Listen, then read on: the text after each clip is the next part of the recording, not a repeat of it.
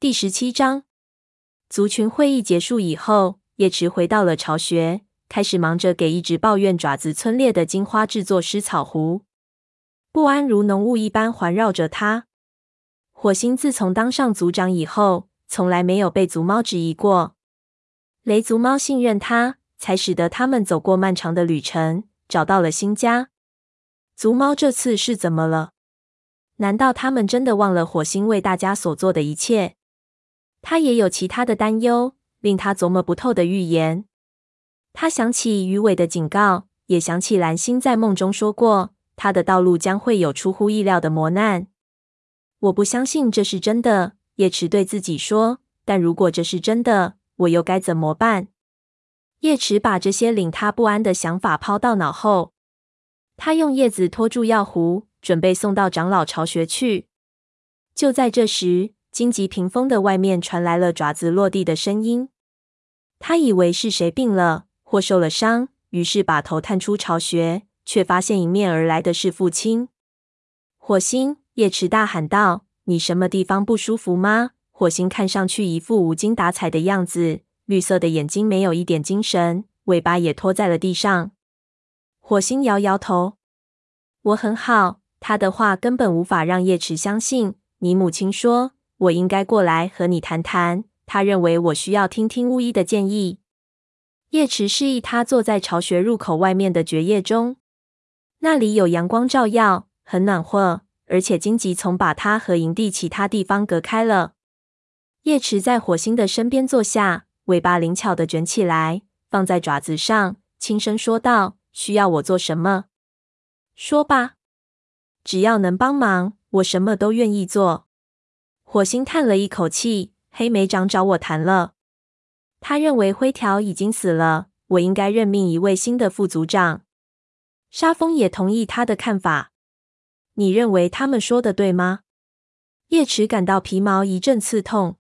无论他多想忽略自己的感受，但当看到黑莓长和鹰双、虎星在黑森林里相见以后，他一直就很难信任他。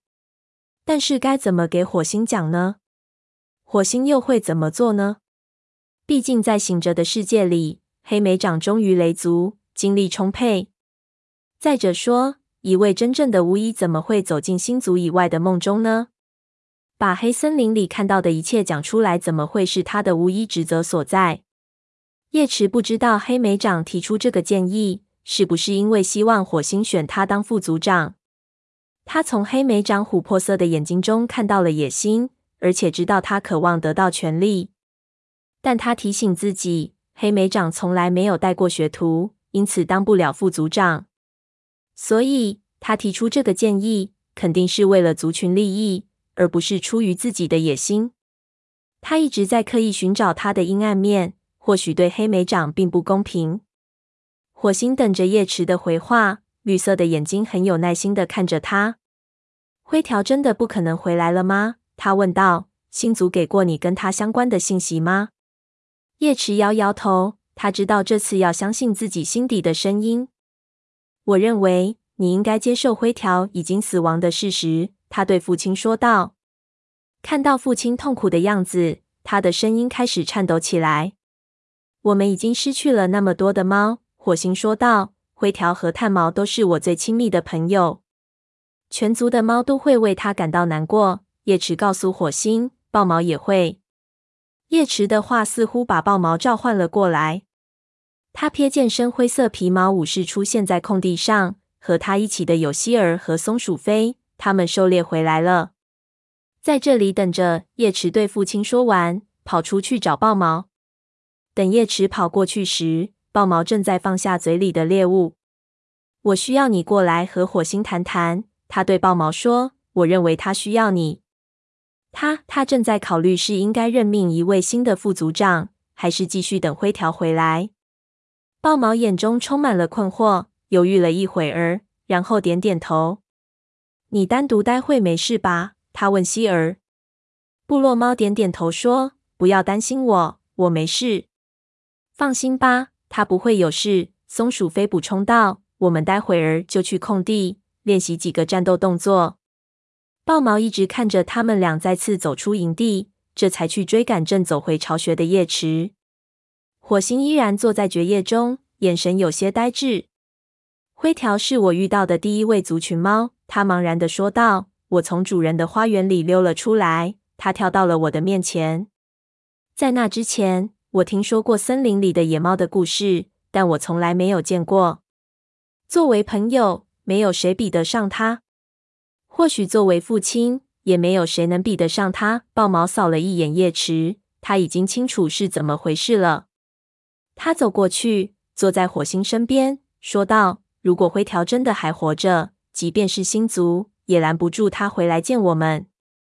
也有可能他被两脚兽给关起来了。火星说道：“我不相信，我再也见不到他了。”豹毛把尾巴尖搭在火星的肩膀上，说：“我知道这很难。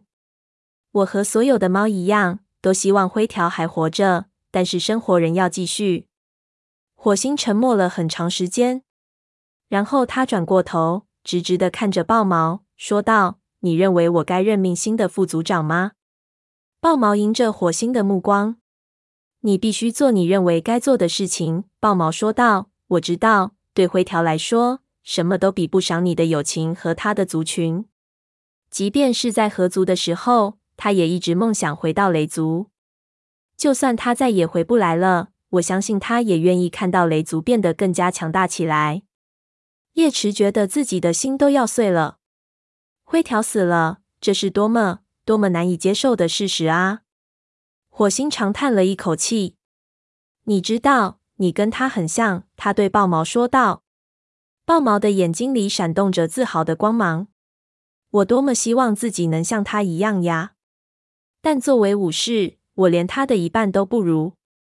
他抽动了一下耳朵，坐得更直了，似乎不想再想这件令他伤心的事情。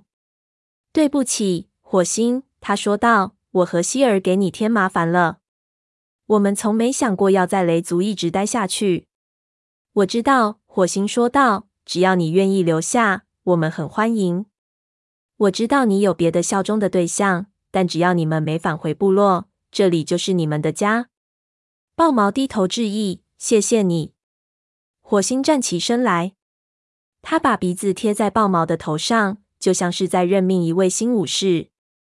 过了一会儿，他弓起背，伸了个大大的懒腰，走到外面的空地上。所有能独自狩猎的猫，请到高石台下集合，参加族群会议。火星的喊声里充满了自信，但是叶池知道他的心里有多痛。他和豹毛跟着火星走出荆棘屏风，太阳已经落山了，石头山谷里布满了血红的阳光。火星皮毛闪闪发亮，站在空地中央。等着族猫们集合，他没有站在高石台上，而是要直面族猫的质疑。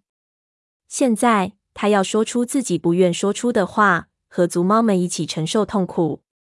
叶池看着众猫们从空地各处围拢过来，黑莓长最先从武士巢穴出来，他身后跟着橙毛、云尾和亮星。蜡毛从猎物堆旁站起身，来到了群猫后面。绝毛和香薇云双双从育婴室走了出来，黛西则带着幼崽们站在入口处。两位学徒和他们的老师待在一起。长老们从榛子树丛下的巢穴中走了出来，金花一瘸一拐的领着长尾。叶池这才想起药壶还没给金花送过去，心里不由得一阵愧疚。最后，松鼠飞和希儿从荆棘通道里冲了出来。飞快地跑到叶池和豹毛身边。我们听见火星在空地上大喊。松鼠飞气喘吁吁地说道：“发生什么事了？你自己听吧。”这是叶池唯一能说的。他心里太难受了，什么话也说不出来。火星一直等到所有的族猫都到齐了。雷族众猫们，他说道：“我从来没想过这一天终于到来了。大家都知道。”灰条在旧森林的时候被两脚兽抓走了，之后我们再也没有见过他。从那时起，我一直认为他还活着，相信总有一天他会回来。但是现在，他说不下去了。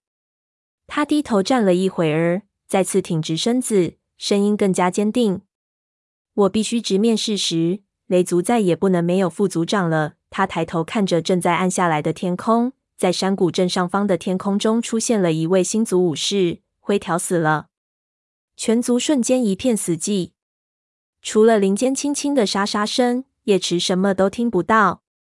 雷族武士们相互看着，眼睛里满是震惊和悲伤。接着，大家开始窃窃私语起来，声音中有同情，也有无奈。叶池看见包括鼠毛在内的几只猫都在难过的点头，认为火星这么做是对的。火星再次得到了他们的支持，但是叶池知道火星为此付出了什么样的代价。今天晚上我们要给灰条守夜，火星继续说道。月上中天之前，我将任命新的副组长。最后一缕日光在众猫的皮毛上跃动，它们转移到空地中心，蜷伏下来。恍惚间，叶池觉得灰条那强壮的身躯就在他们中间。他是我的老师。绝毛说道：“我从他那里学到的东西，比从任何一只猫身上学到的都多。我们一起训练。”陈毛说道：“我们一起战斗，一起狩猎。我们有时候会争吵，这个星族都知道。但是我一直都知道，他值得信任。他从不轻言放弃，为了族群，随时愿意投入战斗。”沙风说。火星一动不动站在高石台下，但是他提高了声音。最后说道：“他对族群忠诚，是最值得信赖的朋友。星族将以他为荣。”他的声音再次颤抖起来。不过这次他没有试图压抑自己的感情，深情的说道：“再见了，灰条。愿星族照亮你的路。”火星低下头，慢慢的朝落石堆走去。他爬进巢穴，独自悲伤。叶池与其他猫站在一起，除了窃窃私语声。周围一片寂静，夜色越来越浓。星族在头顶上聚集起来，他们是在欢迎新武士吗？上次在月亮池看到星族时，并没有看见灰条的身影。也许灰条只是在不同的天空下，也许他并没有死。叶池不安地挪动着爪子，目光看向通往火星巢穴的裂缝。就算灰条没有死，叶池也同样坚信。雷族需要一位新的副族长，无论灰条是否活着，他都无法再履行副族长的职责了，不能赋予族群力量。叶池抬头看着头顶的银毛星带，求求你们了，给我发送一个预兆吧！他轻声祈祷着，然后闭上眼睛，等待星族发送梦境。叶池发现自己来到了一座森林，正是新叶季，天气晴朗。阳光在苔藓和蕨叶上闪烁着金色的光芒。他以为这里是山谷附近，但本该是通往入口的路上，他却看到了浓密的黑莓丛。空气中充满了雷族猫的气息，黑莓丛中传来幼崽们快乐的尖叫声。叶池好奇地跳到最近的一棵树上，一直爬到能看见黑莓丛另一边的情景才停下。叶池俯视着雷族营地，他看见熟悉的巢穴。整整齐齐的猎物堆，看见族猫们有的走来走去，有的四肢向上躺着，懒洋洋的晒着太阳。但是空地周围却不是崖壁，而是高高的黑莓丛。突然，叶池从树枝上俯冲下来，像鸟儿一样，在最高处的黑莓藤须上方盘旋起来。这时，他看清了浓密的黑莓丛屏障，每一根枝条上都有刺。但是等他再仔细看的时候，才发现那根本就不是刺，而是猫爪，一只只强壮有力，弯曲着，爪尖淡出，阻拦着雷族的仇敌。黑莓长的爪子，黑莓长在保护雷族的安全。叶池一下子醒了过来，周围的众猫还在为灰条守夜。银毛星带在头顶闪耀着，月亮轻轻掠过树梢，在空地上投下淡淡的影子。马上就要到月上中天的时候了，火星必须任命新的副族长了。叶池浑身一颤，急忙坐了起来，用一只爪子抹了一把脸。他曾向星族祈祷，现在他们已经给了他一个再明白不过的信号：黑莓掌就是他们需要的保护雷族的猫。即便他从没有收过学徒，即便星族武士知道他和鹰双、虎星经常在梦中见面，他依然是星族选中的猫。为了不打扰正在默哀的族猫，叶池轻轻站起身，撑开前肢，伸了一个大大的懒腰，然后就朝族长的巢穴走去。叶池走进父亲的巢穴，发现火星正蜷伏在窝里，爪子收在身体下面，眼中的悲伤已经褪去。他不由得舒了一口气。火星陷入了深深的思考中，听见动静，吓了一跳。叶池，是你吗？你有事吗？我要和你谈谈。火星，星族给我传送了一个信号，想到月亮正在营地上空慢慢攀升。叶池用很快的速度给火星讲了一遍自己刚才的梦。黑莓长，等他讲完，火星说道：“是的，他是一位优秀的武士，他会成为优秀的副族长的。”火星在苔藓和蕨叶铺成的窝里动了一下。我差一点就要任命绝毛了，他接着说道：“他也会是一位称职的副族长，而且他也是一位忠诚的武士。但是我必须时刻铭记。”要选的不仅仅是副族长，而且是雷族的下一任族长。可是不知怎么的，我总有些不太确定。绝毛就是那只猫，黑莓长可能是。叶池说道：“我知道他还没有收学徒，但如果星族真的介意的话，就不会给我这个梦。凡事总是有例外的，雷族从来没有像今天这么缺学徒。我我真的相信黑莓长是副族长的最佳选择。”虽然叶池一直对黑莓长充满怀疑，但他不能无视黑莓长的勇气和武士技能，也无法忽视黑莓长在带领同伴前往太阳城梅枝的，并带回能拯救所有族群的信息的过程中所表现出来的坚定意志。黑莓长曾经被星族选中过，这可能是星族要走的下一步。火星若有所思地点点头。谢谢你，叶池。他站起身，快速整理了一下皮毛。走吧，时间到了。火星走出巢穴，站到高石台上。叶池跟在身后，然后站在他的身边，看着下面的空地。众猫知道马上要到月上中天了，已经开始在空地上聚集。他们都抬头看着高石台，眼睛里都反射着淡淡的月光。任命新的副族长的时刻就要到了。火星大声说道：“当着星族。”当着祖先的灵魂，当着灰条的灵魂，无论他在哪里，我希望他们能听到并赞同我的决定。他顿了一下，似乎依然不愿放弃灰条会回来的最后一线希望。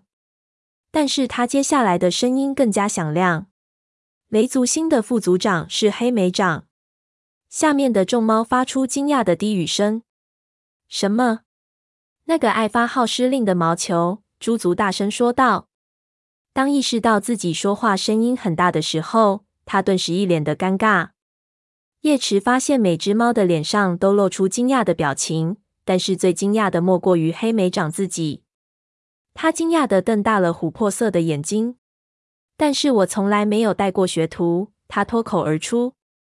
这违背武士守则，陈毛直接表示反对。火星，你觉得自己可以想做什么就做什么吗？因为生气。鼠毛干瘦的身体绷得紧紧的。我们想要一位能让族群强大的副族长，而不是我们无法信任的青色年轻猫。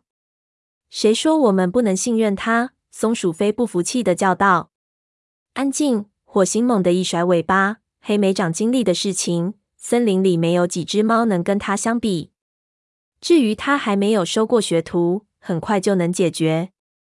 黛西的幼崽们很快就需要老师了。等幼崽一长大，黑莓长就可以当小梅的老师。虽然周围的气氛很紧张，但当叶池听到育婴室那边传来的高兴的尖叫声时，还是抑制不住自己心中的快乐。他撑长脖子，透过树枝看见小梅正激动地追逐着尾巴。但这并不是我选择黑莓掌的唯一理由。火星接着说：“叶池，请把你的梦告诉大家。”叶池上前一步。走到高石台的边上，把星族发送给他的信号以及黑莓长如何保护族群安全的事情讲了一遍。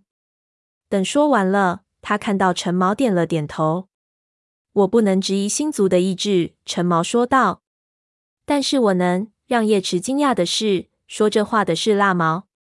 他直接走到了高石台下面。月光下，他那淡灰色的皮毛变成了银色。他没有面对族长，而是转身对着众猫说道：“松鼠飞是黑莓长的伴侣，而我们的巫医则是松鼠飞的姐姐。难道没有猫觉得这件事很奇怪吗？巫医在这个时候肯定会得到黑莓长是副组长的征兆，不是吗？”叶池感觉后颈的毛立了起来。蜡毛怎么敢说他编造谎言，帮助妹妹的伴侣当上副组长？即便他对松鼠飞和黑莓长在一起心怀不满，也应该明白巫医是从来不会撒谎的。蜡毛，你，叶池开口说道。但是他的话却被松鼠飞愤怒的斥责声盖住了。有胆你就再说一遍，狐狸屎！这位暗浆黄色武士冲向蜡毛，却被黑莓长拦住了。黑莓长用尾巴缠住他的脖子，跟他说着什么。黑莓长说得很快很急。而且声音很低，叶池没有听清楚。还有谁赞成蜡毛的话吗？火星平静地问道。叶池看见猪足不安的来回看着，张了张嘴，但接着似乎又改变了想法。我们都不赞同蜡毛的话，绝毛大声说道。叶池是一只诚实的猫。如果是星族选择了黑莓长，我们就没有什么可说的了。我认为黑莓长会成为伟大的副族长。黑莓长上前一步，离开松鼠飞时，又警示似的看了他一眼。他冲绝毛点点头，然后又冲火星点点头。谢谢你们，他说道。我知道我永远取代不了灰条在族群的位置，但是我会尽力成为雷族称职的副族长。族猫们围着黑莓长，皮毛扶着他的皮毛，喊着他的名字，向他表示祝贺。叶池内心的紧张慢慢散去。豹毛和希尔首先对黑莓长表示祝贺，甚至连鼠毛也对黑莓长表示祝贺。唯一没有围过去的是蜡毛，他独自朝武士巢穴走去。众猫开始离开空地，有的去了巢穴，有的继续为灰条守夜。